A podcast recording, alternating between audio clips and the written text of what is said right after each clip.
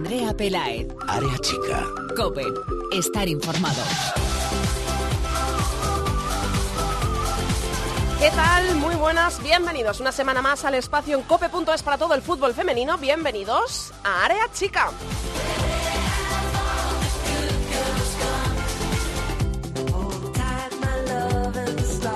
Se jugó la tercera jornada de la Liga Iberdrola tras el parón de selecciones y estos fueron los resultados. Santa Teresa de Badajoz 0, Atlético de Madrid 3, dos tantos de Viola y uno de Amanda San Pedro. Levante 0, Betis 1, gol de Bea Parra.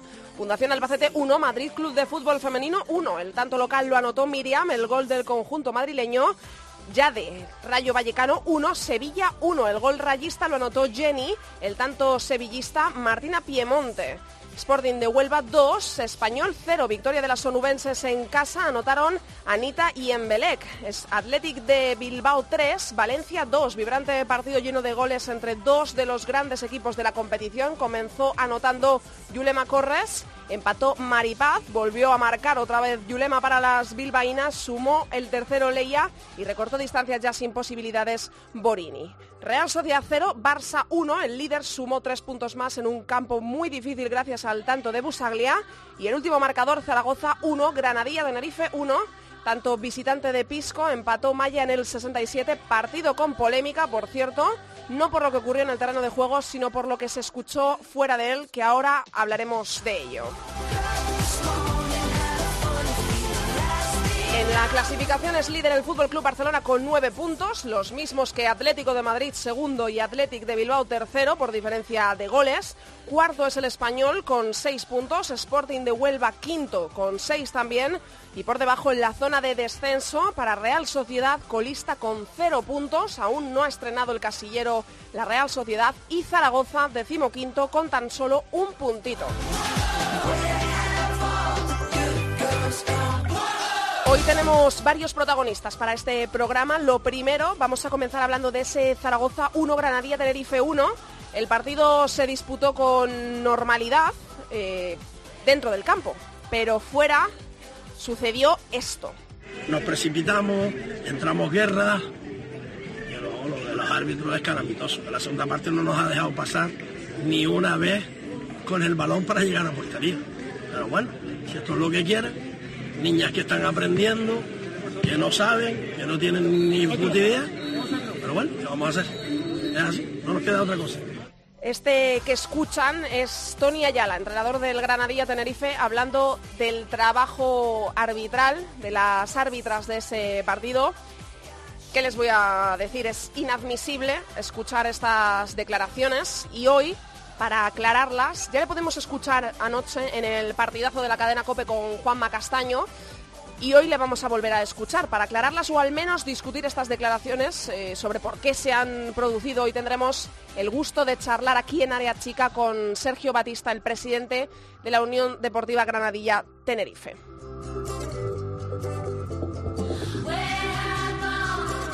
Además, también tendremos en unos minutos aquí con nosotros, en este programa, a la capitana del único equipo que aún no ha estrenado su casillero de puntos en la Liga Iberdrola. Hoy charlaremos con la capitana de la Real Sociedad, Sandra Ramajo.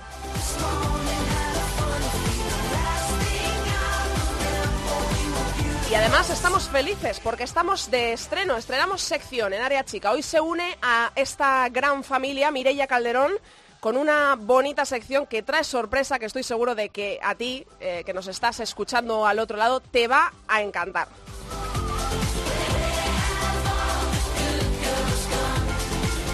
Vamos a ir terminando este saludo, esta introducción, dando la enhorabuena a las premiadas y premiados por marca en la primera gala marca del fútbol femenino, que fueron Jenny Hermoso, Pichichi, Sonia Bermúdez, mejor jugadora, Marta Torrejón, premio selección, María Sun Quiñones, jugadora revelación, Endler, premio Zamora y Ángel María Villacampa, mejor entrenador. Enhorabuena a todos ellos.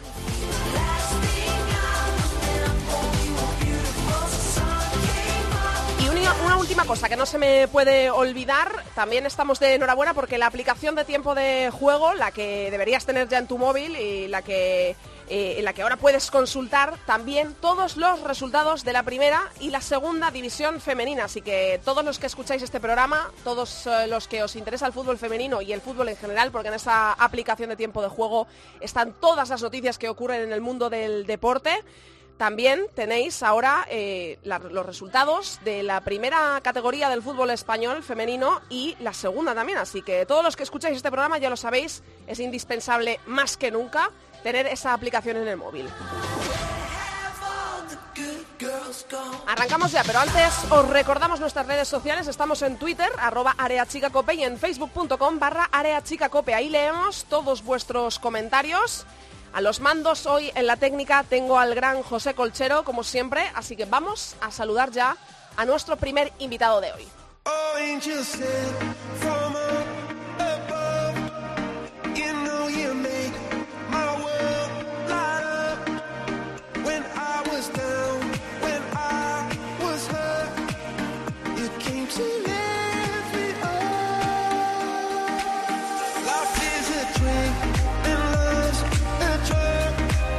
Hemos escuchado en la introducción de este programa número 30 de Área Chica, eh, bueno, las desafortunadas declaraciones de Tony Ayala, el entrenador de la Unión Deportiva Granadilla Tenerife, y hoy le agradecemos muchísimo a Sergio Batista, que es el presidente del club tinerfeño, que esté hoy con nosotros en Área Chica, eh, bueno, poniendo la cara en nombre del club tras todo el revuelo que se ha formado con estas eh, palabras. ¿Qué tal, Sergio? ¿Cómo está? Hola, buenas. Muy buenas. Eh, bueno, lo primero, también le tengo que preguntar cómo está, cómo está Tony después de todo lo que se ha formado a su alrededor tras eh, las declaraciones del pasado domingo. Bueno, ayer ya al final del día estaba más, tranquilo. Quizás lo eh, tengo que partir de, una premisa, que estuvieron fueron totalmente desafortunadas, impropias de una persona con su experiencia, pero sin que sirva de excusa y dentro de la obligación institucional que tengo de defender al entrenador, también quiero decir que, que, se sacan de contexto en cuanto a lo que él quiere decir. O sea, él está molesto por alguna causa, yo no vi el partido, está en el fragor de, del terreno de juego, acaba de terminar, pensaba sumar tres puntos y, al parecer pues eso le afectó, le pudo la presión y dijo una frase, repito, totalmente desafortunada. Pero nunca, o sea, porque lo conozco muchísimo, él es un defensor del fútbol femenino, pero a ultranza. Era un gran entrenador con un buen currículum al fútbol masculino. Lo, invité yo a venir. Estuvo con nosotros precisamente para ayudarnos en el ascenso. Lleva dos temporadas en primera.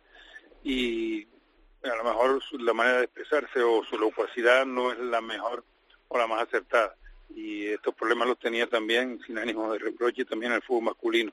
Una vez se le calentaba la, la boca o la lengua y decía alguna cosa o algún improperio fuera de tono y le costaba la correspondiente sanción y pero repito esto sucedía también con el fútbol femenino. Él, al expresarse eh, que, las niñas yo no creo que era nada contra la colegiado era un poco a lo mejor eh, esa frustración que se siente al, no ganar pero de eso a ser misógino a ser machista yo sé, él está totalmente evocado con el fútbol femenino, no va en el fútbol masculino, sigue, ve todos los partidos femeninos, habla maravillas de la capacidad competitiva que tienen las mujeres, de cómo ha evolucionado esta liga, de cómo se lo dejan todo, de cómo crecen, de cómo son esponjas a la hora de, de recibir de, esos consejos en la evolución que tiene el fútbol. Por eso, desafortunado sí, no aplaudible, no justificable, pero que no me lo enfoquen como un terrorista de género o que, se metía con las chicas porque eso es totalmente sí, injusto. Eh, eh, eso lo hemos podido leer en, eh, bueno en varias informaciones. Tras estas declaraciones hay mucha hay mucha gente muchas personas que, tachan a Tony de, machista. Y ayer le pudimos escuchar a usted hablar en el partidazo de la cadena Cope con Juanma Castaño bueno que decía que, es una expresión de niñas la palabra niñas que quizás a la gente lo que le bueno donde, donde ve ese matiz que es una expresión, una palabra que utilizan eh, mucho en eh, Canarias, pero hay mucha gente que por esto eh, cree que estas declaraciones son también machistas, algo que entiendo que desde el club no veis de esta manera, ¿no? No, no el club, desaprueba totalmente. Sí, sí, sí, sí. De hecho, le han abierto un expediente. He hablado con él, he dicho que no se puede volver a repetir por su bien, por el bien del club, por el bien del fútbol, por el bien de todo el mundo. Pero, eh, vamos, yo cuando los domingos con mi propia mujer, ¿cómo están tus niñas? Y mis amigos, ¿dónde, ¿cuándo juegan las niñas o dónde juegan las niñas? Hmm. O sea, es una expresión que es una, sí. sí. en Canarias, quizás en la península no se, no se utiliza tanto, pero aquí es mucho mi niña, a lo mejor hmm. una señora de, pues, ya mayor o con los 40 o 50 abriles cumplidos y se le llama mi niña. Sí, sí, eso, eso, es... Eh, eh, no, sé, la expresión mi niña en un canario es muy normal, ¿eh? O sea, no... pero lo que sí, bueno, lo, estoy, estoy, convencido, si no de verdad tampoco lo, lo defendería, que, que, lo menos que pensó en él fue en una discriminación, él habló de un arbitraje que a lo mejor no le gustó y si hubiera sido masculino hubiera hecho una misma metedura de pata, ¿no? yo desde aquí quiero pedir disculpas a, a, toda persona que se pueda sentir ofendida, al colectivo arbitral, y yo, o sea, me puede gustar más o me puede gustar menos un, arbitraje, un arbitraje, de este no puedo opinar porque no, no, no, no lo vi, pero sí me consta que no es fácil, o sea, eh, la liga está todo el mundo haciendo un, gran esfuerzo, la liga es fútbol profesional, eh, la federación está cambiando incluso la actitud con respecto a, la liga, los clubes estamos haciendo un gran esfuerzo y entre todos tenemos que sumar. Entonces, eh, que los árbitros estén mejor o peor, eso sucede en primera edición, sucede en la Champions, sucede con todo. Y tenemos que ayudar porque nadie nos ha aprendido, es un cambio muy brusco. El año pasado tuvimos muy buenos arbitrajes, el trío estaba compuesto de un árbitro de de segunda vez con aspiraciones y los dos, las auxiliares eran femeninas. Y la verdad que no tengo ningún reproche, nos pitaron.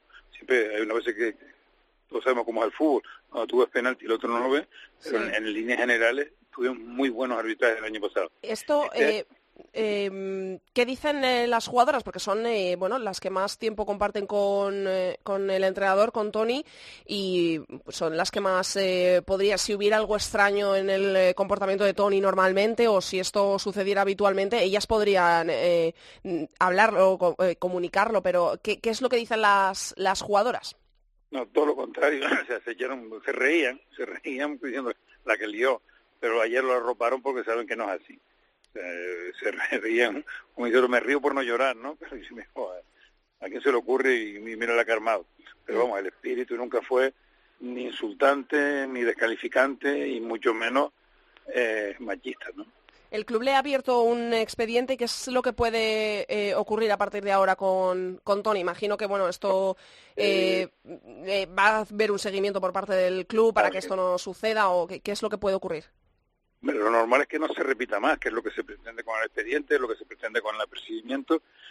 y esto, pues, repito, porque no es bueno. Primero por el sacrificio que hacemos todos por sacar este club adelante, por luchar por el fútbol femenino, la repercusión que está que está teniendo y con lo que estamos creciendo y lo que se está avanzando, aquí tienes un vivo ejemplo.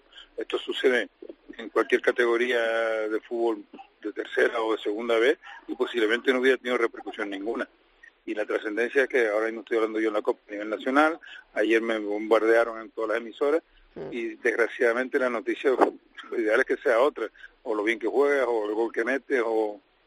sí, claro, que, es, es, esta, pero, pero demuestra la, repercusión, demuestra que hay un seguimiento, demuestra que se está creciendo y que todos, todos, todos sin excepción tenemos que mejorar, empezando por los dirigentes, los entrenadores, las propias jugadoras, que también tienen que asumir su rol, o sea, ellas reivindican mucho, pero también tienen que darse cuenta que para que con eso es un mensaje que yo les doy a las mías, ¿eh? no no me meto en, con, ningún equipo más, pero para que para que ganarse ese respeto, para que las consideren, porque siempre su foro interno van al agravio con el empuje masculino, hmm. no, tienen que creérselo, tienen que respetarse a sí mismas, tienen que tomar, o sea, es muy difícil de la noche a la mañana de jugar por divertirte, haberte metido en una liga que puede no es profesional, pero ya tiene una repercusión mediática, ya tienes medios de comunicación, ya te conocen, ya sales eh, a, diario en distintos medios, llámese radio, prensa o televisión, y tener un comportamiento dentro de la cancha o fuera de la cancha acorde con lo que estás reivindicando.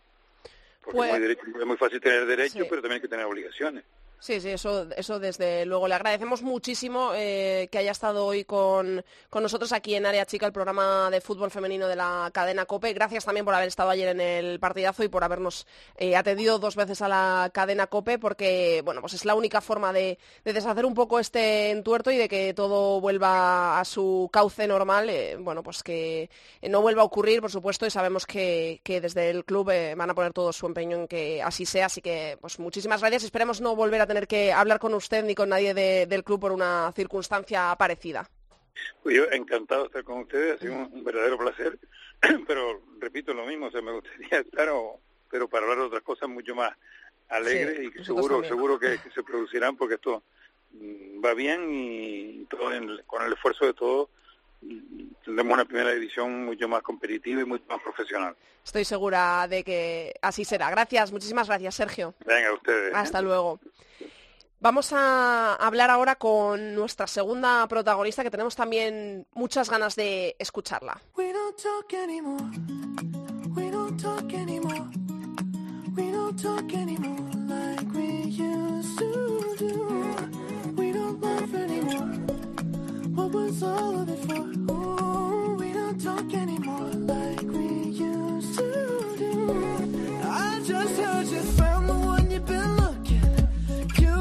Y su nombre es Sandra Ramajo, capitana de la Real Sociedad que hemos querido hablar con ella porque vamos a analizar qué es lo que está pasando con la Real Sociedad en este inicio de temporada, que por supuesto aún es anecdótico, tan solo se han jugado tres jornadas de la Liga Iberdrola, pero vamos a tratar de saber qué es lo que pasa para que eh, este equipo aún no carbure y no, haya, no se haya estrenado aún en el casillero de puntos. Hola Sandra, ¿cómo estás? Hola, buenas tardes. Bueno, es pronto, ¿no? Para encender las alarmas de, sobre que algo le pasa a la Real Sociedad, solo tres jornadas, es pronto. Sí, es pronto porque, bueno, ah, eh, por circunstancias el calendario ha querido que juguemos contra los tres mejores de la mm. temporada pasada. Es cierto que hemos estado más cerca de ellos que años atrás, un 1-0 en minutos finales, pero bueno, hemos dado la cara y bueno, creo que, que nos quedamos con más cosas positivas que negativas en esos partidos y estoy segura que, que en esta línea eh, el equipo va a tirar para adelante enseguida. Cuando, antes de comenzar la temporada, cuando mirasteis el calendario y visteis que teníais que visitar al Valencia, teníais que eh, veros con el Barça, recibirle en casa, visitar también al Atlético de Madrid, empezabais con lo fuerte, eh, entraba esto dentro de las posibilidades de la Real, no tener ningún punto en la jornada 3, dado que os enfrentabais a, bueno, pues, eh, al vigente campeón, al Barça, que tiene ahora mismo una de las mejores plantillas que se han visto en el fútbol femenino español de, la historia, y al Valencia, que es un equipo muy competitivo. ¿Entraba esto dentro de lo que podía pasar? Bueno, sabíamos de la realidad de que podía ocurrir, ¿no? Es cierto que, hemos ido partido tras partido, no hemos mirado más allá, fuimos a por el Valencia, eh, lo intentamos, pues bueno y por la ocurrió lo mismo y este fin de semana por el estilo, ¿no? Sabíamos que tampoco teníamos en mente, ¿no? Eh, estar con cero puntos. Hemos trabajado bien y, bueno, creo que, que ahora ya después de quitarnos huesos duros empieza, como digamos, nuestra liga. Es cierto también que, que cuando supimos lo del calendario dijimos que al final podía ser esto como una pequeña pretemporada para nosotras, porque sabíamos que enfrentarnos a los tres mejores iba a hacer que este equipo estuviera al 100% cuando es el inicio, ¿no? Entonces ha sido algo muy positivo para nosotras, eh, aún sabiendo que tenemos cero puntos, para nada estamos preocupadas, creo que, que vamos a ir este sábado por todas sin ningún complejo y ya te digo que, que, que no vamos a tener ni fantasmas ni nada en mente, que vamos a ir a por a por el Madrid y de verdad yo creo que vamos a demostrar eh, en qué nivel está este equipo a partir de ahora. Para eh, hablar contigo se ha querido unir una eh, Ane Urki, colaboradora de FoodFem, que sigue a la Real Sociedad allá por donde vaya la información, está al día y no podía acompañarme otra persona. De hecho, es que debería hacerte la entrevista a ella. Hola, Ane, ¿cómo estás? Hola, buenas tardes. pues ahí, ahí tienes a Sandra, pregúntale lo que, lo que quieras, Ane. O yo lo primero que le quería preguntar, estoy de acuerdo que al final la han perdido por la mínima contra los tres grandes de la temporada pasada y de esta temporada. Pero durante, esto, durante los últimos años el inicio de la temporada, eh, siendo el rival que sea, si ha sido malo, a la Real le, ha costado, le ha costado remontar. Y le quería preguntar a ver cuáles son la, las sensaciones que, tenéis eh, ante, ante este inicio, que no habéis sumado un punto, pero que a diferencia que otros años, las sensaciones han mejorado. Eh, el año pasado tampoco marcasteis hasta la quinta sí, es verdad, no fue un comienzo fácil tampoco. No, y creo, eh, bueno, le quería preguntar eso, a ver si esta temporada las, las sensaciones son, son diferentes y a ver eh, si esperéis remontar eh, antes, antes que sea tarde. Sí, son diferentes porque, bueno, desde que empezó la pretemporada y los partidos que hemos tenido amistosos, el nivel que ha demostrado el equipo ha sido ha sido increíble, ¿no? Ha sido un, buen nivel. Creo que tenemos un equipo bueno este año e incluso diría uno de los mejores de, de toda esta de todo este tiempo de la Real. Eh, y bueno, pues más que nada las sensaciones son de que en estos tres partidos que hemos estado jugando contra las mejores jugadoras, y es verdad que bueno, que en primera división cada vez los equipos son mejores, eh, fíjate el Barça en la anterior jornada, y es que estás jugando contra las mejores jugadoras de Europa ah. y estás viendo que en momentos las superas.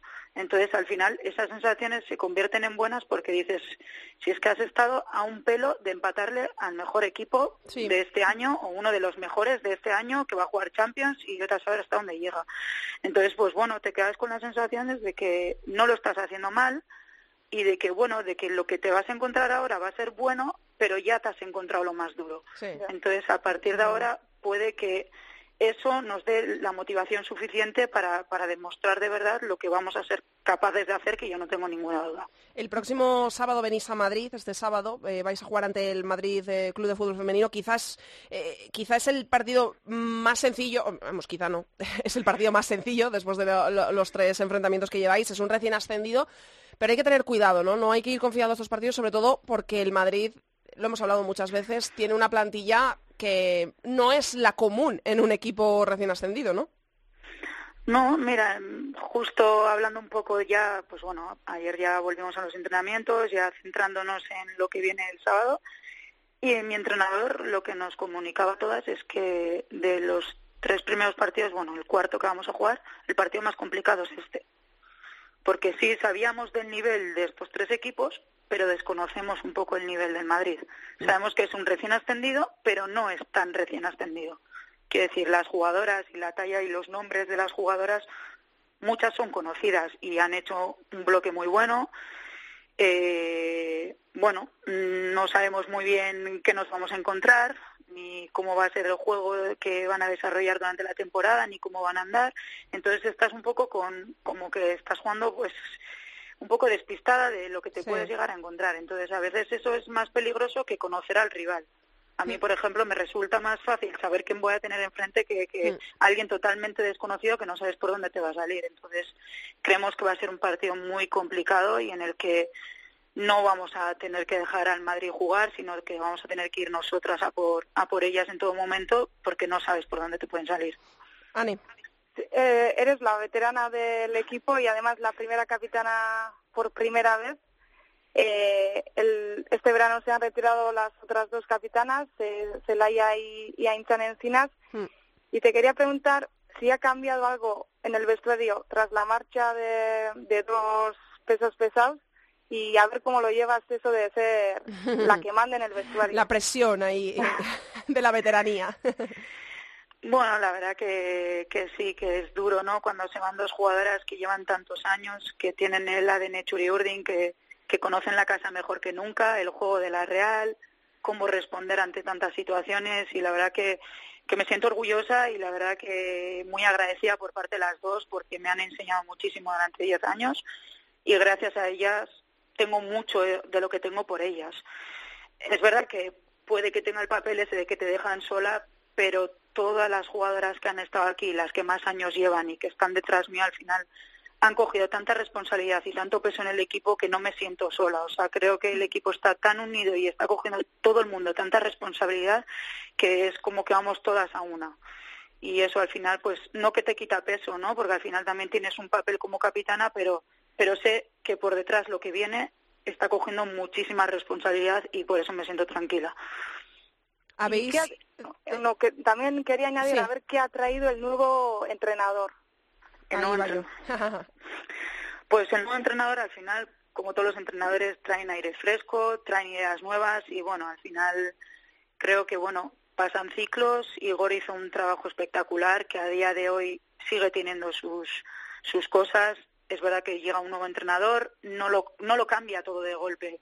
No es llega y todo el, todo el trabajo se va y vuelve algo nuevo, sino que añade cosas más todo lo que teníamos cada una. Y para mí, pues bueno, está poco a poco. Es verdad que solo llevamos tres jornadas y justo contra tres equipos que tampoco nos han dejado tener mucho la posesión pero es un entrenador que, valora mucho la posición, que tengamos la posesión, que quiere que juguemos rápido a la contra, que seamos muy ofensivas y bueno, intenta trasladarlo, pero que yo creo que poco a poco se va a ir viendo, quizás a partir de ahora que igual nos hemos quitado un poco esa, esa presión que teníamos al principio de esos tres partidos y, y bueno, ya te digo, que es algo que, iréis viendo. ¿Y qué tal con las eh, incorporaciones de jugadoras también? Han llegado Claudia Zornoza, Beltrán, eh, Michigoto. Eh, ¿Qué tal con, con ellas?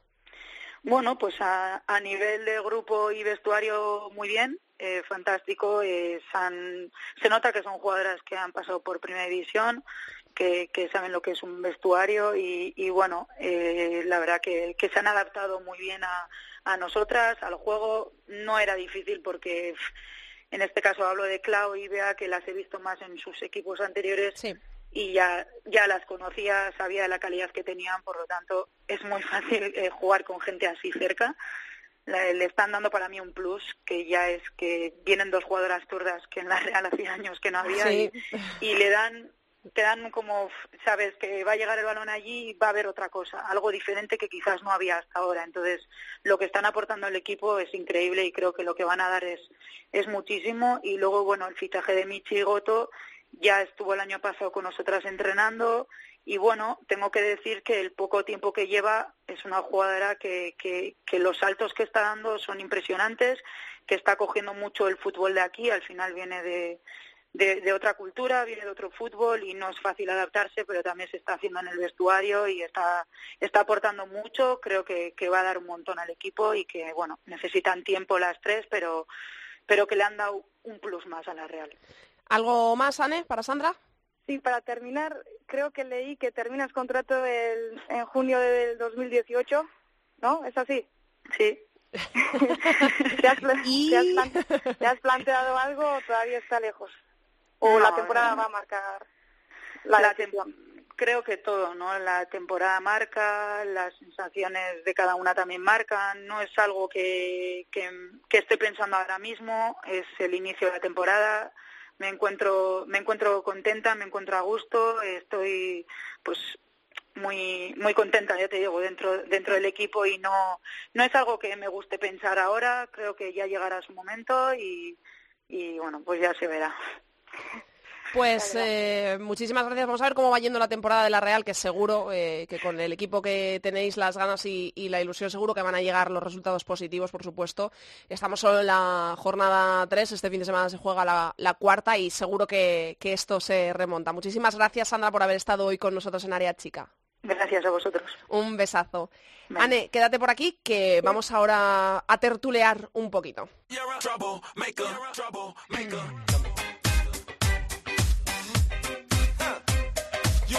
A troublemaker, girl. You had me hooked again from the minute you sat down. The way you bite your lip got my head spinning around. After a drink or two, I was putty in your hands. I don't know if I have the strength to stand.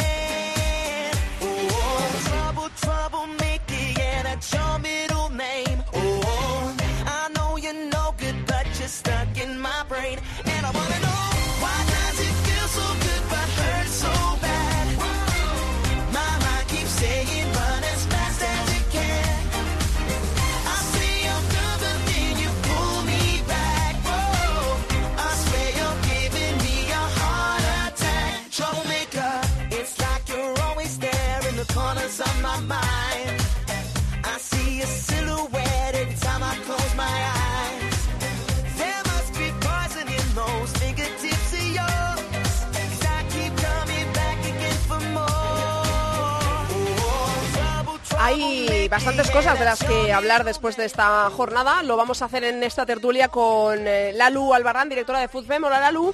Hola. Y con Anne Urki, que ya la tengo por aquí, que ha estado conmigo en esa entrevista, la acabáis de escuchar. Hola de nuevo, Anne.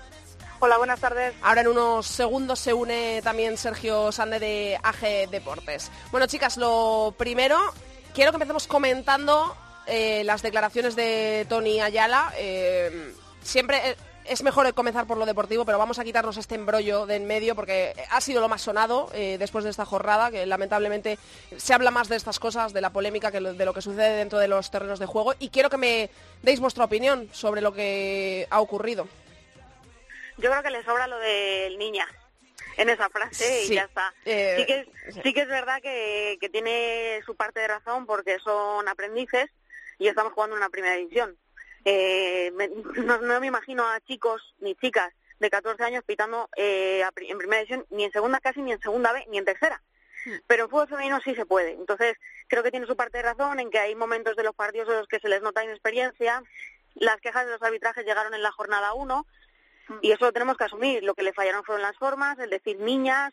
Eh, creo que es desafortunada frase, aunque puede ser que tenga un poquito de razón. Eh, hemos hablado con el presidente, con Sergio, ayer también estuvo en el partidazo de la cadena COPE con Juanma Castaño y hoy ha estado en área chica y sí que le, hemos preguntado, le he preguntado por ese niñas. Eh, eh, él lo, achaca a que en Canarias lo dicen mucho, que dice niñas, pero que lo dice sin ningún tipo de mm, rentintín, sin ninguna segunda intención. pero es que yo creo que eso es lo que mucha gente habla de declaraciones machistas por ese matiz que yo creo que si no, no lo hubiera dicho, igual no estaba sonando tanto como está sonando estas declaraciones. Eh, lo, iba, lo iba a mencionar lo mismo que Lalu, porque ya en la primera jornada en su dieta también se notó que, que las árbitras, las tres, eran, eran recién, pues que recién arbitraban una liga, si se puede llamar profesional, hmm. o con, un, con una base profesional. Yo creo que está bien la iniciativa de que todos los colegiados sean árbitras, sean mujeres, pero yo creo que el trabajo tendría que empezar antes que empezar, pues ahora, desde ya, pues con, con árbitras que, que igual hasta ahora arbitraban eh, categorías regionales o, o, juveniles. Yo creo que hay que hay que tener paciencia y pero eso, yo creo que había que hacer un trabajo de base de empezar a preparar bien los, las futuras árbitras y luego ya tomar la decisión de todos los partidos van a, van a arbitrar mujeres porque tienen nivel y porque se ha trabajado bien y porque y porque al final el deporte femenino también hay que tener pues eso referentes referentes mujeres sí eh, ya tenemos por ahí a Sergio hola Sergio Buenas tardes, Andrea. Bueno, eh, estamos comentando las palabras de, de, Tony Ayala, del entrenador de la Unión Deportiva Granada Tenerife. No sé si quieres eh, dar tu opinión también. Sí, sí, os estaba escuchando. Yo estoy totalmente de acuerdo. Eh, a ver, eh, con lo que habéis dicho, la, dicho las tres, eh, prácticamente. Es verdad que tiene ya las, pasan las formas totalmente desproporcionado. Lo de niñas es un despectivo y luego ya cuando se pasa diciendo que no tienen ni idea, pues aún más. Pero yo decía que tiene parte de razón, yo creo que la tiene entera. Llevo tres años en el fútbol femenino y el primer año pitaban árbitros, pues en Zaragoza, Levante pitaba uno de Zaragoza, en un Atlético de Madrid, Barcelona pitaba uno de Madrid se cambió el año pasado y ya pitaban gente de segunda B, colegiador de segunda B, y este año pues esa nueva iniciativa que yo no la voy ni a calificar, pero ese es el punto uno, y el punto dos es que yo he hablado con eh, Tony Ayala, y Tony Ayala me dice que le han llamado muchos entrenadores de primera división diciéndole que están totalmente de acuerdo con él. Es verdad que, como digo, se pasa y hay que retirarlo porque es un tema muy delicado, que se pasa, se pasa y no puedo decirlo así, pero es que es verdad, si en primera división de masculino pitará un árbitro sin ninguna experiencia, ¿qué diríamos? Y bueno, y no sé si habéis visto el tweet de Priscila Borja, jugadora, es jugadora del Atlético de Madrid y jugadora del Betis, que, dice que el nivel es muy bajo. Pues mira, yo no, no lo había, no lo había leído. Es, un nivel bajo, pero que además eh, hay una cosa que a mí me troya y que nadie está diciendo, que es que para mí yo creo que no lo estamos viendo, pero el arbitraje del fútbol femenino, que sean solo mujeres, también significa que están derivando a la mujer al fútbol femenino. Claro, sí, igual le cierran las... Sí. Igual que el masculino, los chicos también podrían estar en femenino. Hmm. la discriminación no sé si es positiva. De hecho, el año pasado entrevisté a una psicóloga o profesora psicóloga y eh, que está luchando por la igualdad en Emacunde y aquí que trabaja bastante bien en, a favor de la igualdad y me dice que al final lo de lo de lo de ser entrenador en el fútbol femenino, lo de arbitrar en el fútbol femenino siempre se ve como como un peso más, como como un castigo, incluso en las chicas, ¿eh? O sea, todas las chicas al final, todas las mujeres árbitras al final sueñan, aunque sea lo utópico ahora mismo, con, con arbitrar un, un partido masculino.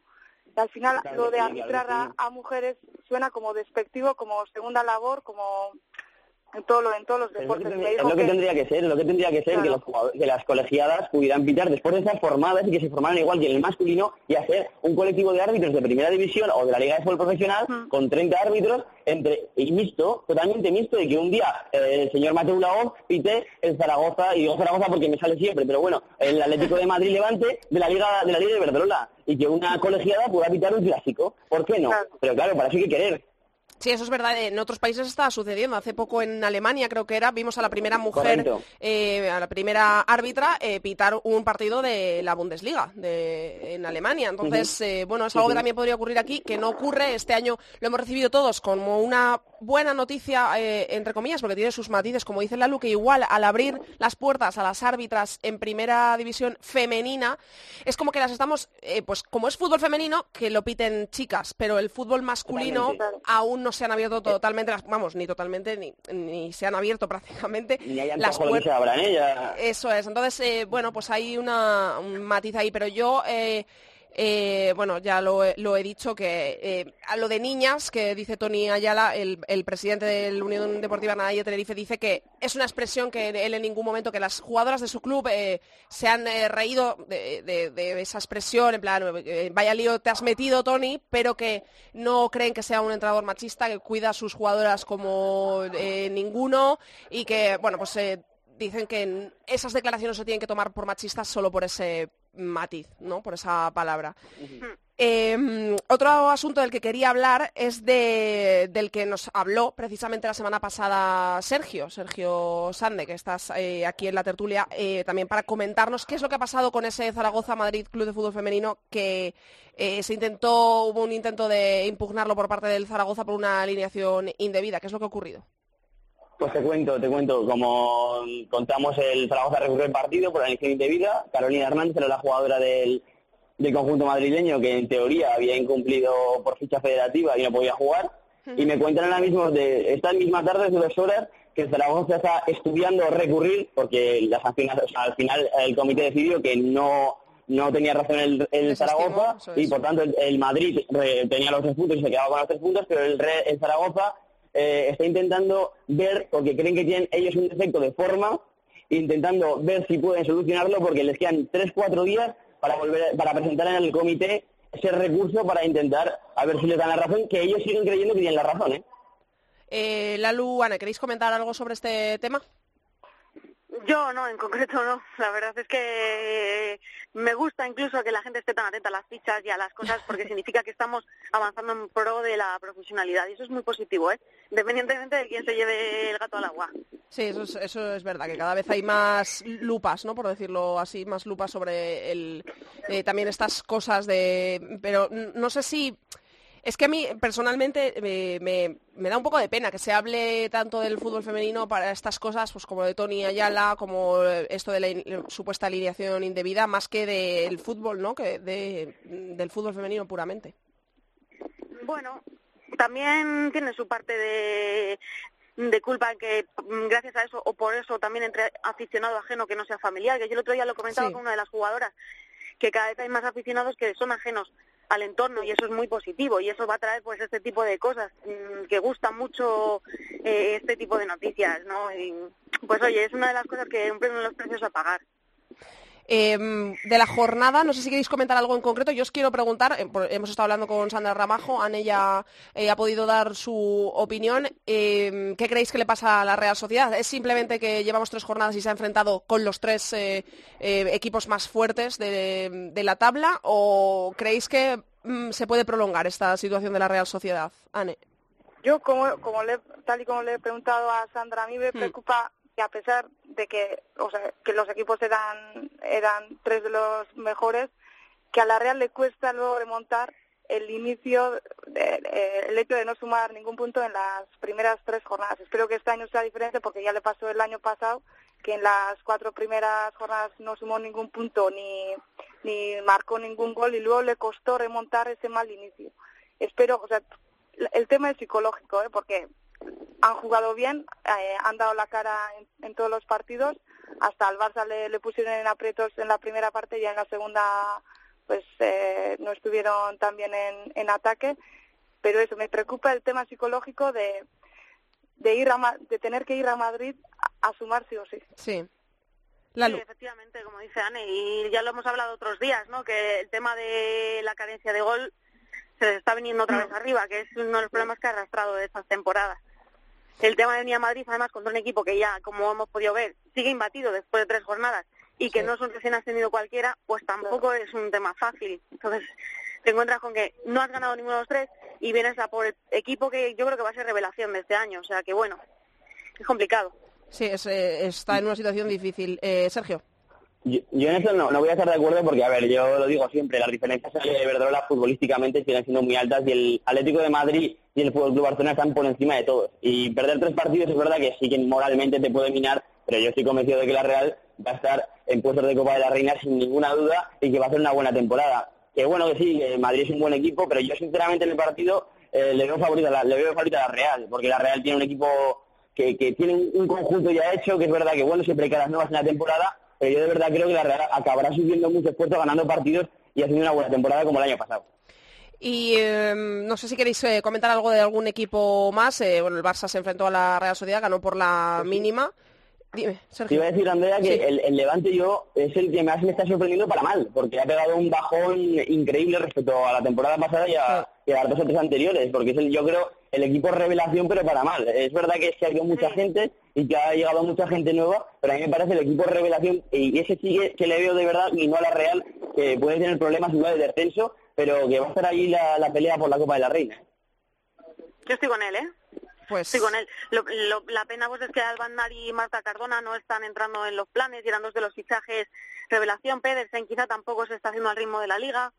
Que es como que todos los fichajes le han venido un poco en contra de momento, ¿no? A lo mejor en Navidad estamos hablando de que todas están enfilados y pero sí estoy muy de acuerdo con, con mi compañero, ¿eh? Hmm, es, eh... Marta, perdonad que se interrumpa, sí, no, Marta, yo hablé con ella porque era jugadora del Zaragoza el año pasado y fichó por Levante este verano y justo es una chica que, que necesita una jugadora que necesita estar muy bien físicamente, eh, se rompió, tuvo una rotura de fibras nada más empezar la pretemporada y le va a costar. Y además, bueno, es que el Levante tiene un buen equipo, ¿no? Eh, va a ser difícil entrar. Pero respecto a Marta quería comentar eso porque en cuanto estoy bien físicamente es probable que le pase a, otros jugadores del Levante. Por ejemplo, Charly es una jugadora que tiene que estar muy bien físicamente. Pero yo creo que este año le va a costar un poquito más al Levante.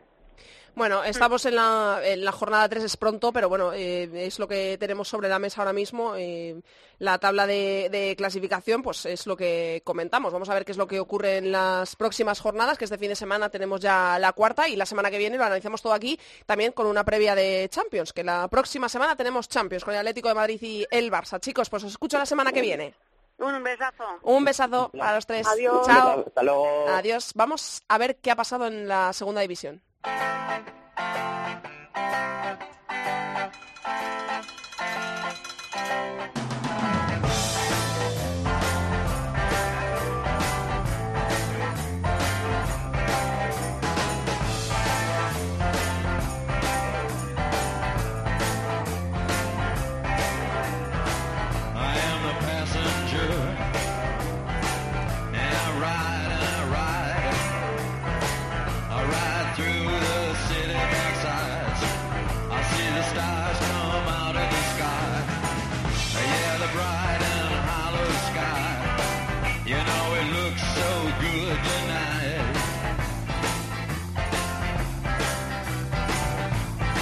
segunda división con Ceci Martín de Babel como cada semana. Hola Ceci. Hola, ¿qué tal? Bueno, eh, ahora no lo has escuchado porque te acabamos de llamar, pero cuando este programa esté colgado y lo escuches en la introducción hemos dado una buena noticia que es que la aplicación de tiempo de juego y tiene ya em, una parte para consultar todos los resultados de la primera división femenina y de la segunda. Bueno, de todos los grupos. Todos los grupos se pueden consultar en la aplicación de tiempo de juego, así que te veo ya, si no la tienes, que estaría muy feo, te veo descargándotela para, para seguir toda la segunda división, aunque eres tú el que nos pone al día, así que no sé quién pondría más al día a quién, si la aplicación a ti o tú a la aplicación. Vamos a hablar de todo lo que ha ocurrido en la segunda división del fútbol femenino español, comenzando con el grupo primero, con el primer grupo en el que es líder el Deportivo de La Coruña con nueve puntos. Los mismos tiene el Oviedo Moderno, que es segundo. Tercero es el, el Real Sporting de Gijón con siete. Pues Deportivo Oviedo que continúa más que firmes, en nuevas goleadas para continuar con pleno de puntos, luchando así codo con codo por esa plaza de promoción de ascenso. El tercero en discordia, como comentábamos, el Sporting de Gijón fue el que dio lugar a la goleada de la jornada en este grupo. En el partido más interesante, el Sardoma se impuso al Friol. Vamos con el grupo segundo, triple empate en la cabeza, Athletic Club de Bilbao B 9 puntos, el Logroño 9 puntos también y el Eibar 9 puntos. Ya se desmarca con 7 el Osasuna femenino que es cuarto. Pues líder el Athletic B eh, tras acumular la friolera de 19 goles en tres jornadas. Los otros dos favoritos, Logroño y Eibar, se impusieron a dos equipos también que, no consiguen despegar, Mulier y Alavés respectivamente, como tampoco el San Ignacio, que el año pasado jugó promoción de ascenso y ahora mismo vuelve a perder ante un Osasuna invicto. En el grupo tercero tenemos también dos grupos con nueve puntos, dos eh, equipos, perdón. El español de Barcelona B nueve puntos, el eh, CAM nueve puntos y el Barça B siete que es tercero. El español B suma y sigue 4-0 al Sporting de Mahón y pleno de puntos para las periquitas, igual que una M que venció en feudo del Pallellá. El Barcelona B con 7 puntos y el Son Sardina con 5 continúan invictos, algo de lo que ya no puede presumir el collerense tras caer ante la Europa. Y segunda igualada de un Segui, pues que sigue sin despegar. En el grupo cuarto no hay empate. Tenemos eh, primero con nueve puntos al Sporting de Huelva B y segundo es el Málaga con siete. Era uno de los partidos más esperados de esta temporada. Granada y Málaga igualaron entre sí tras equilibrar Adriana Martín la primera diana de Mariela Coronel. Así que el único y nuevo líder, como decíamos, es el Sporting Huelva B, que en esta ocasión se impuso al Pozo Albense en un duelo por todo lo, alto. Y muy buena jornada para los equipos extremeños, ya que el Club de, Club de Fútbol Femenino Cáceres y el Extremadura se sitúan ya tercero y cuarto respectivamente. En el grupo madrileño, en el grupo quinto, sí hay empate. Hay tres equipos con siete puntos. Son el Tacón, que es líder, el Atlético de Madrid B, también con siete puntos, y el Rayo Vallecano B, que es tercero, también con siete. Para no ver a un equipo con siete puntos, tenemos que ir a la cuarta posición, el Parque Sol, que tiene seis. Pues como curiosidad es el único grupo en el que ya no queda ningún equipo ostentando pleno de puntos tras la derrota del León Fútbol Femenino ante el Tacón. Así que, como comentábamos, el propio Tacón y los filiales de Atlético y Rayo son los que lideran la clasificación. La jornada también dejó como dato interesante el primer triunfo de la temporada para el Pozuelo. En el grupo sexto, en la primera parte del grupo sexto, el Casablanca tiene nueve puntos, es líder en solitario, siete tiene el Atlético Unión de Uimar, que es segundo, el Granadilla Tenerife B tiene seis en la tercera posición. Pues aquí a destacar el Casablanca, que lidera la zona de Santa Cruz de Tenerife, tras imponerse esta jornada 3-4 al Geneto del Teide. Como comentábamos, a dos puntos aparece el siguiente, el Atlético Unión de Wimar, que el año pasado ya estuvo luchando por las primeras posiciones, y ya con seis, el Granadilla B, el Sans, el Costa de G y el recién descendido Tacuense. A tres equipos en la cabeza con los mismos puntos tenemos en la otra parte del grupo sexto, en la parte de Las Palmas, el Femarguín con 12 puntos, la Garita con 12 puntos también y Juan Grande con 12. Aquí hay que destacar que Las Palmas de Gran Canaria se acumulan ya cuatro jornadas esta temporada. En la última, en este fin de semana, hubo lluvia de goles para que, como comentábamos, Femarguí, Lagarita y Juan Grande ya se distancien y continúen en lo más alto con pleno de unidades. Destacable también la primera victoria esta temporada de Las Torres. Y en el último grupo, en el grupo séptimo, también tenemos un triple empate a nueve puntos. El Aldaya Club de Fútbol es eh, el primero, Juventud Almasora segundo y el Sporting Plaza de Argel tercero. Pues como bien comentábamos, tres con pleno de puntos. Estos tres equipos que comentábamos solventaron con contundencia además sus respectivos enfrentamientos para continuar así luchando por el sueño de la primera posición. Además, el Sporting Plaza de Argel lo hizo ante otro equipo hasta el momento imbatido, que era el Villarreal. Junto al submarino amarillo, a tres unidades de la cabeza también se encuentran ahora mismo Valencia B, Levante B y Mislata. Estos tres equipos regresaron a la victoria este fin de semana. Muy bien, pues ya estamos al día de todo lo que ha ocurrido en la segunda división. Gracias, Cesi. A vosotros. Hasta la semana que viene. La semana que viene. Vamos a darnos una vuelta por el mundo.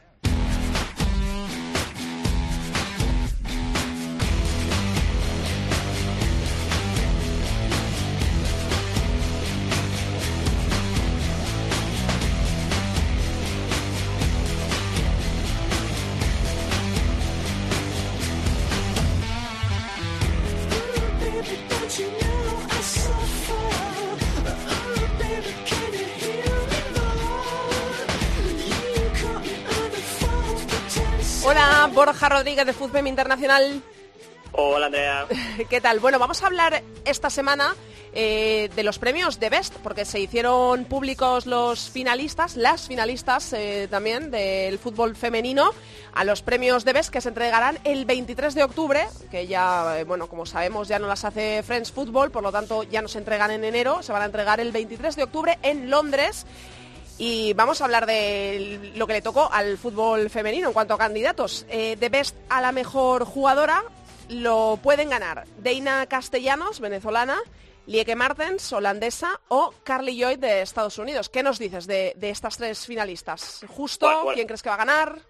Bueno, primero que el premio es una auténtica broma, ¿eh? hay que decirlo porque vaya nominaciones. Es que eh, hablaba con un montón de gente y es que nadie lo, nadie lo entiende. es un o, sí, ¿no? Es quizás un poco el sistema de votación que es un poco raro y, quizás que la FIFA, entre comillas, no impulsa o promueve, siendo ellos conscientes o no de a un tipo de jugadoras que pueden ser para ellos beneficiosos, ¿no? Como es el caso de Dina Castellanos de cara al futuro por encontrar una imagen, eh, pero es, o como Carly Lloyd, que para la gente que no consiga mucho el fútbol femenino le puede sonar, pero es, es un desastre para, el, para jugadores que realmente se lo merecen. O sea que para ti no es... Eh, no ha sido del todo justo, ¿no? Estas eh, tres candidatas no te parece que representen lo mejor del fútbol femenino internacional, ¿no?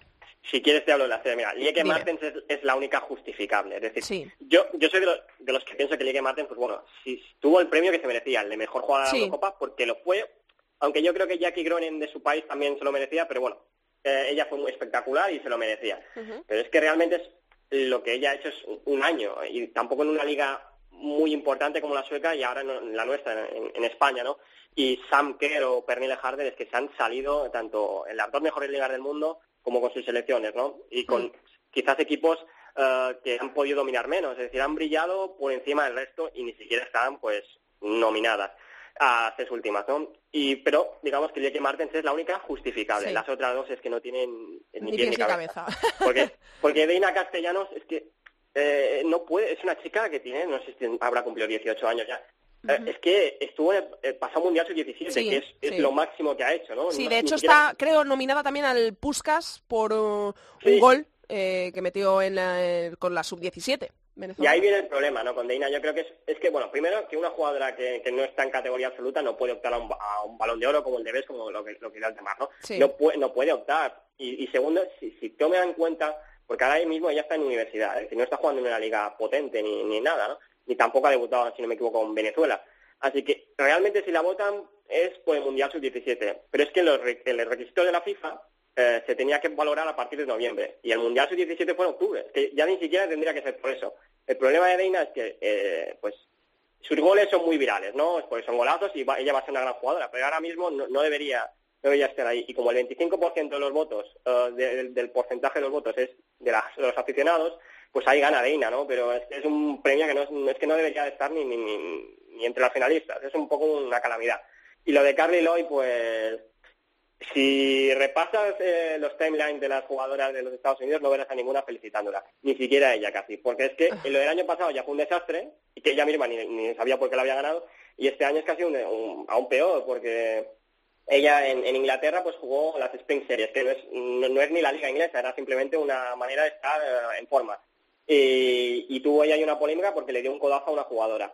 En las semifinales de la Champions contra el Olympique de Lyon, pues tuvo un penalti, provocó un penalti con la mano que ya dejó a su equipo ya muy mal. Y el gol que metió se lo regaló Bujadí. Con la selección estadounidense este año no ha hecho nada, eh, simplemente creo que ha metido un gol y fue de penalti, si no me equivoco, ante Suiza. Y en, la Liga Americana eh, juega ocho partidos. Es que no, no es no, no tiene mucha explicación, ¿no? Nada, no tiene. Igual es eh, porque sí, es, lo has dicho tú antes a Carly Lloyd la conoce mucha gente que no está puesta en el fútbol eh, femenino. Igual es como un premio más, eh, pues para que la, eh, a una carrera, ¿no? O a una trayectoria. Sí, pero es que ya el año pasado se lo llevó sin merecerlo. Es decir, se podía llevar hasta tres, y dos sin merecérselo. ¿Tú crees, crees que mm, lo va a ganar este año o es mucho arriesgado? ¿Crees que lo va a ganar Lieke? Como te digo, Lieke es la única justificable. Y como si no, si no se lo lleva Lieke, es que el premio ya de verdad es que un chiste muy malo. Porque el otro día es que Isa Levana, ¿no? una de las jugadoras más importantes de, Australia y jugadoras que juegan ahí en la misma liga americana que decían que es una broma que no esté o Sanker o Pernilla Harder, es que es una auténtica broma. Y, bueno, pues lo que decía uno de los votantes, ¿no? Que tenía acceso pues a, votar en este premio, que es que en algunos países pues eh, no tienen acceso a ver determinados realmente, determinados partidos, realmente el problema es el sistema de votación, que es un auténtico desastre. Sí. Y, pasan estas calamidades. En el fútbol masculino pues es más sencillo, porque la gente ve más y además como están Cristiano y Messi, pues realmente es complicado que, no, se haga entre ellos. eso es. Y vamos a comentar también el de entrenadores, porque también se entrega a mejor entrenador de fútbol femenino. Y los eh, nominados eh, son, me siento como en los en los Oscar o en los Goya. Y los nominados son... no, que, estamos muy menos a las jugadoras de cine. Han sido el danés eh, Nielsen, que es el ex, ex, seleccionador de Dinamarca, que llevó al conjunto nórdico a la final de la Eurocopa Femenina de 2017. Está también Gerard eh, que es el entrenador que ha llevado, pues, campeón de Liga, de Copa en Francia de los últimos tres años, el eh, ganador de la Liga de Campeones 2016 y 2017 con el Olympique de Lyon. O sea, creo que hay pocas eh, dudas aquí. Y también la holandesa Sarina Bigman, que es la favorita, ¿no? He leído en muchas informaciones porque es, la entrenadora que ha llevado al conjunto Orange, bueno, pues a hacerse campeón de Europa. Es que cada año es igual. El, que gana el trofeo veraniego con su selección se lleva. Se lo lleva, ¿no? que no, hay, más. ¿Y para ti es justo o injusto?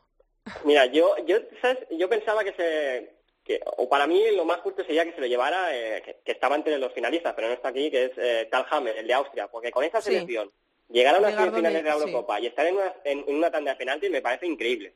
Y bueno, no está, pero pero bueno, yo creo que se lo, debería haber llevado Pero yo, bueno, yo creo que si se lo lleva Bigman es merecido porque la verdad es que dominó la Eurocopa, así que poco más que decir. Pues eh, lo vamos a dejar aquí. Hemos comentado todos los premios de BES. La semana que viene tenemos Champions, así que eh, tu sección va a ser la sección estrella. Cuando veamos ah, jugar a, a, sí, a, lo mejor, a lo mejor me veis por el Cerro del Espino. ¿Sí? Bueno, Hombre, es, eh, no es para menos, eh, es partidazo. Viene el Wolfsburgo a visitar al Atlético de Madrid en esta primera ronda de, la Champions y va a merecer mucho la pena ver eh, ese partido. Así que ya nos contarás todo, vamos a hablar de favoritos, vamos a hablar de muchas cosas sobre la Champions a lo largo de esta temporada en Área Chica. Gracias, Borja. Venga, un besito. Y ahora vamos a ir con la sorpresa de Área Chica, que se estrena hoy en este programa 30, la sección que viene a continuación.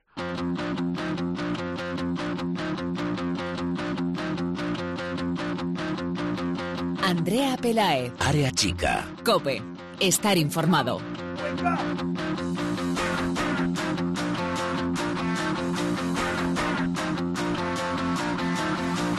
Estamos de estreno hoy en Área Chica para terminar este programa número 30. Antes de nuestra sintonía de cierre, habituaros a escuchar esta sintonía porque será la sintonía de la nueva sección que nos trae nuestra nueva colaboradora, Mirella Calderón, que es entrenadora de fútbol y colaboradora de la web F Femenino. ¿Qué tal, Mirella? Hola, Andrea. Bienvenida. Gracias. Estamos encantados de tenerte por aquí.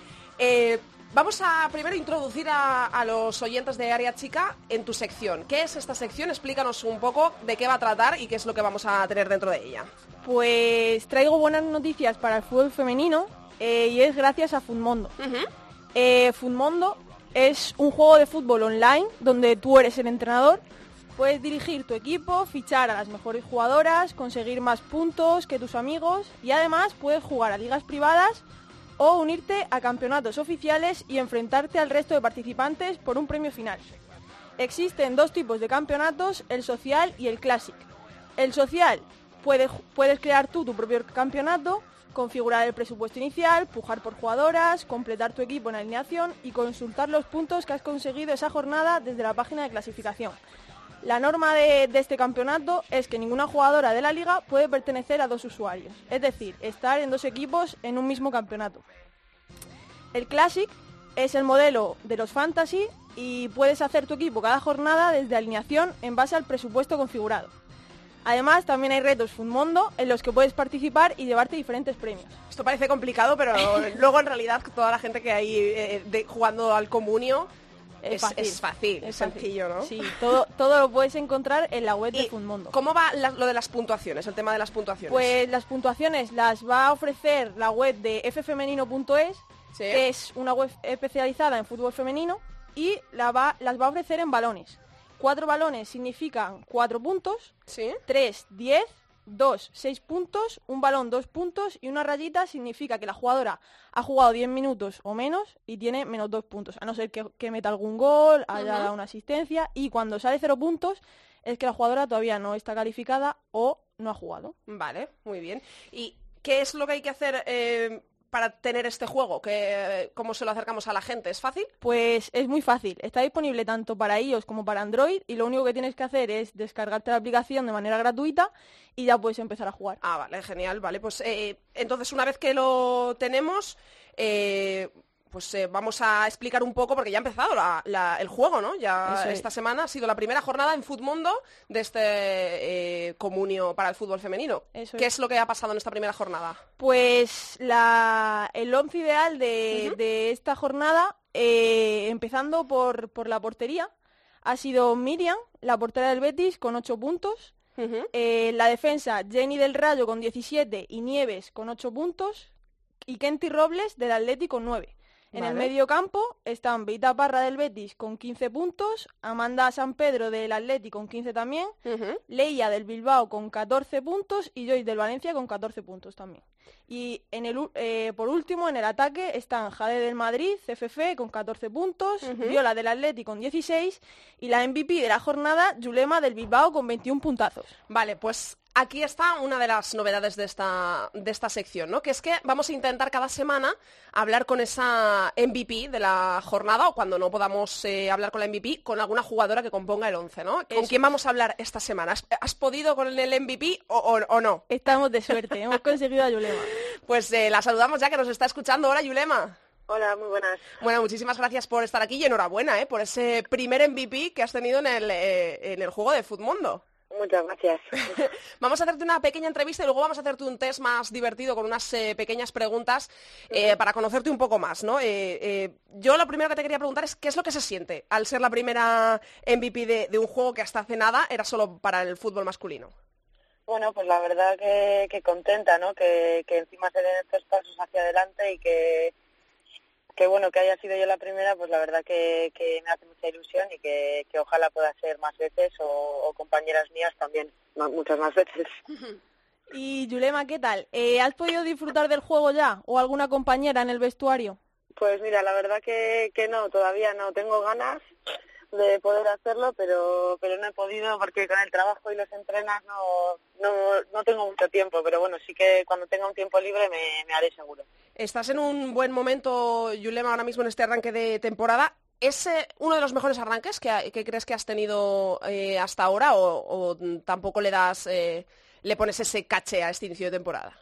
Bueno, sí que es cierto que, es bueno porque los resultados sí que en tres partidos hemos sacado los tres, pero bueno, creo que hay que tener paciencia y, seguir trabajando como, como estamos haciendo todo el equipo, ¿no? Al final es, cada vez es más difícil sacar los tres puntos en, en cada partido y, y bueno, poco a poco, como te digo, ir trabajando y, y seguir así. Y bueno, el inicio de los mejores, pues la verdad que no sé, porque cuando ganamos la liga no sé qué hicimos, porque no me acuerdo, pero, pero bueno, sí que, que será de los mejores seguramente, así que a ver si podemos continuar con ello. ¿Y os sentís confiadas y con fuerzas para llegar así por lo menos hasta el parón de Navidades?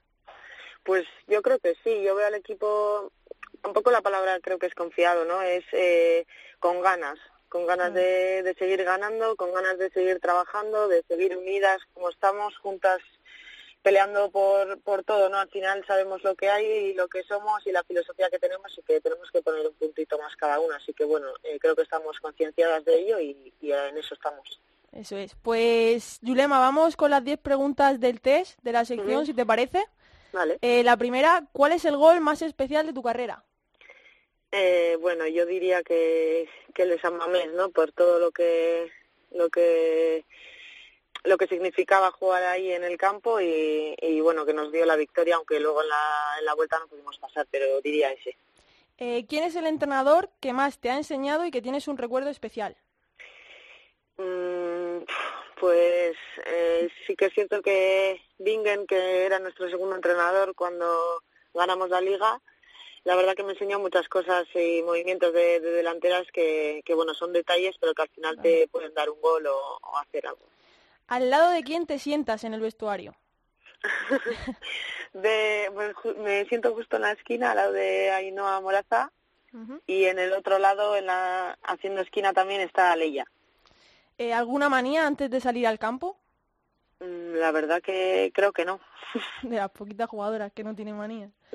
pues no. El momento que más vergüenza, en el que más vergüenza hayas pasado en un partido, momento de risa, de eso que vas para atrás y, te tropiezas y te caes o, eh, Pues eso seguro que hay muchos, pero sí que recuerdo una vez que hace muchos años ya, ¿eh? eh gritando yo sola en el campo que, que era fuera de juego y, y era un saque de banda. Entonces eh, la jugadora sacó de banda y yo grité sola que, que era fuera de juego y, lógicamente los saques de banda no hay. No hay fuera de juego, entonces pues sí que pasé bastante vergüenza. Ahora una pregunta un poco ahí, a ver si te cogemos. Eh, ¿Cuántas ligas tiene el Atleti? eh, pues si me pillas. Eh, ostras. Eh, cuatro, no, Casi. nueve, bueno, no sé. Dile la respuesta. Cinco, cinco. casi, casi, casi. La siguiente pregunta es, ¿a qué jugadora ficharías sí o sí para tener en tu comunio? ¿De la Liga Española? Eh, sí. sí. eh, uf, pues, pues, pues, pues de mi equipo tiene que ser de otro. Eh, la que tú quieras. La que tú quieras, es eh, libre, de todos los equipos de la Liga Iberdrola. Yo solo te eh. digo que una de las que más puntuaciones tiene eres tú. O sea que... a mí misma no, no, nunca. pues la verdad que... Igual diría a Unate. Porque sí, porque es muy regular, juega todo y, y bueno, creo que trabaja mucho también. Así que sí que diría Unate. Y del vestuario, ¿quién es la jugadora más viciada a estos tipos de juegos? pues eh, no sabría qué decirte, porque tampoco... Eh, sí que cuando se hicieron hace años también se hizo otro tipo de como comunio también y sí que jugábamos todas, pero eh, antes era Stisen Merino que era muy friki de esas cosas, pero ahora la verdad que así muy esto no no sé decirte no sé. Em, de, ¿Cuál es tu sueño deportivo? Dentro de, los que has cumplido, que imagino que ya, ya serán unos cuantos, eh, ¿cuál es el que te queda por cumplir? Pues eh, volver a repetir algún título con, con el Atleti, aunque ya lo he vivido, pero creo que, que fue tan especial y tan, tan emotivo que, que, vamos, eh, el sueño es volver a repetir ya sea en Liga o en Copa y, bueno, ojalá la Champions algún día, pero, está más difícil. Y para terminar, eh, ¿alguna canción, cita, frase o película con la que te sientas identificada? Eh, identificada. Eh, me gusta mucho Leiva. Eh, y cualquier canción de, de, él me gusta mucho. Me gusta la de Amelie, pero no es que me me siento identificada, simplemente me gusta la canción, pero diría esa. Gran elección, Leiva, ¿eh? a mí también me gusta mucho. Pues eh, ya hemos conocido un poquito más a Yulema y te agradecemos muchísimo ¿eh? que hayas estado hoy en Área Chica con nosotros y muchísima suerte para el resto de la temporada y a ver si eres más veces MVP y te volvemos a escuchar por aquí. Muchas gracias. un besazo, un besazo, Yulema. Chao. Bueno, esta es una de las eh, novedades, de una de las eh, em, cosas que vamos a poder ver en tu sección, pero es que hay otra mm, muy importante que no queremos dejar a un lado, que es que yo creo que le va a hacer mucha ilusión a, muchos oyentes, y es que vamos a regalar cosas en esta sección de comuniazo. Pues Cuéntanos un poquito eh, cuántas veces se va a hacer esto y qué es lo que vamos a poder regalar. Pues para premiar a los oyentes de área chica en COPE, eh, una vez al mes vamos a sortear eh, en esta sección una camiseta de una jugadora de la Liga Iberdrola o guantes, botas, depende. Y este mes, bueno, en, este, en esta primera sección empezamos fuerte. Por todo lo alto, por todo lo alto has venido.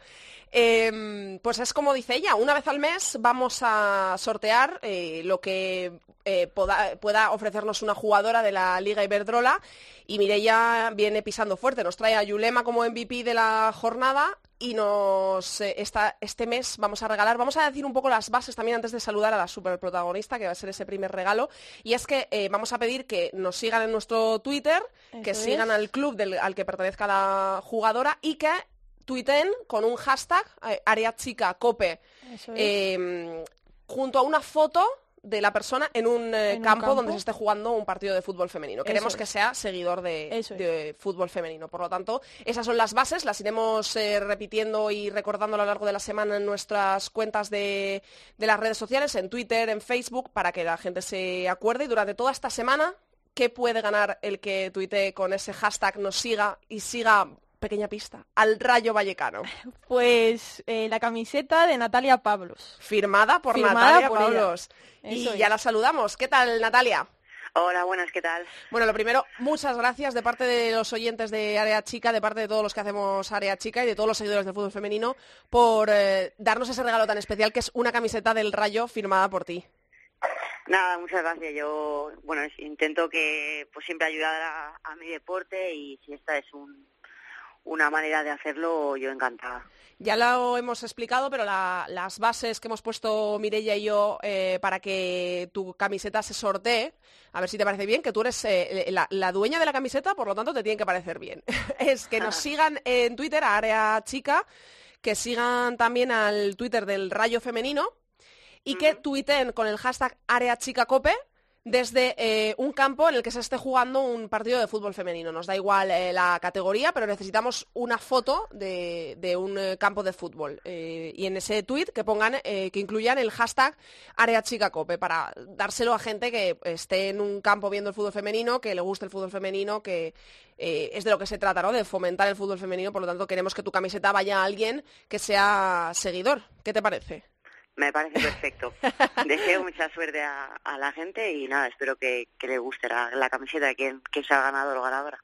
Pues eh, vamos a tuitear en nuestras redes sociales tu foto con esa camiseta firmada ya por ti y lo haremos la semana que viene el sorteo y aquí diremos eh, quién es el ganador y, y, ya veremos cómo se le hacemos llegar, ¿no, Mireya? Sí. Así que así es, esto es lo que, lo que hay. Y la primera es Natalia, que es eh, una jugadoraza eh, eh, también de, la selección, estuvo en la selección representándonos a, todos y es un gustazo de verdad empezar contigo porque además eres de las que siempre pones un granito de arena para que esto vaya para adelante, para ayudarnos a, los medios que empezamos en esto de darle difusión al fútbol femenino y al fútbol femenino que, que, es al fin y al cabo lo que queremos todos, ¿no? que siga creciendo como lo está haciendo y cosas como esta, con la ayuda de jugadoras como tú, pues ayudan muchísimo, ¿eh, Natalia? Nada, muchas gracias. Yo, pues yo creo que estamos en un momento de en el que el fútbol femenino está en alza y yo creo que, que nosotras las jugadoras debemos ser las primeras que, que si tenemos que, dar un empujón y tenemos la posibilidad de ayudar con cualquier mínimo detalle, pues yo creo que siempre es bueno que seamos nosotras mismas las que las que ayudemos a, potenciar nuestro deporte. Pues así lo vamos a hacer. Muchísimas gracias, Natalia. Ya estaremos en contacto para ver cómo hacemos llegar al ganador esa camiseta. Vale, perfecto. Un besazo, Natalia. Un beso. Chao, chao. Bueno, pues esto es todo por esta semana, ¿no, eh, Mirella? Eso es. No os olvidéis de descargaros Funmondo para poder jugar y, por supuesto, del sorteo de la camiseta del Rayo firmado por Natalia Pablos. Ya sabéis que tenéis una semana para tuitear con el hashtag AreaChicaCope, acompañado de una foto vuestra en un campo de fútbol animando a un equipo femenino. Y además para entrar en el sorteo tenéis que seguir el Twitter de arroba ariachicacope y arroba rayo femenino. Pues esas son las bases. Seguirnos a nosotros, seguir al rayo y tuitear con el hashtag ariachicacope con una foto, acompañado de una foto de la persona que eh, quiera esa camiseta en un partido donde se esté jugando eh, fútbol femenino. Así que facilito y un regalazo, ¿eh? que además la camiseta es súper chula. Eh, firmada por una jugadora de una talla descomunal como es Natalia Pablos. Pues muchísimas gracias Mireia, te has estrenado por todo lo alto, tienes el listón muy alto ahora, ya verás. Lo sé, lo ya verás las próximas semanas. ya nos vamos a despedir de este Área Chica 30.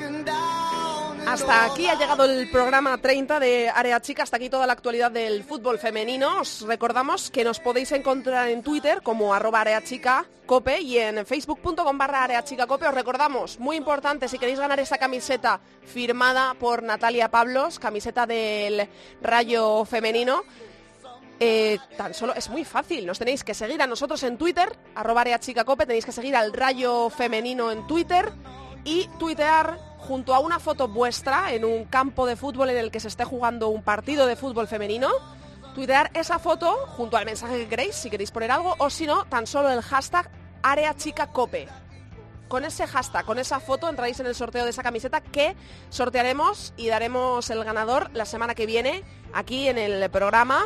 El martes que viene eh, daremos al ganador entre todos los que tuiteéis con esa foto y con ese hashtag Área Chica Cope y nos sigáis a nosotros y al Rayo. Lo iremos recordando en nuestras redes sociales a lo largo de la semana.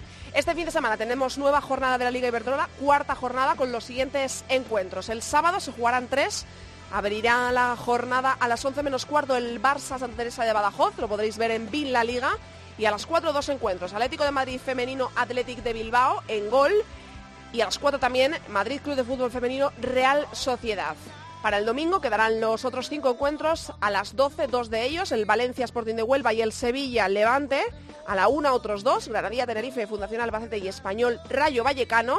Y para las 4 cerrando la jornada el día 1 de octubre, fecha muy señalada en el calendario, no precisamente por lo deportivo, Betis Zaragoza que se podrá ver en gol.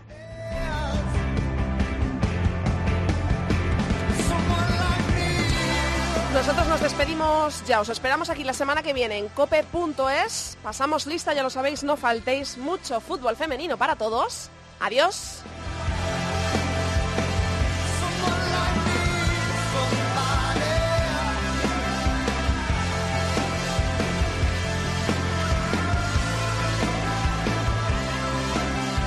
Andrea Pelae. Área chica. Cope. Estar informado.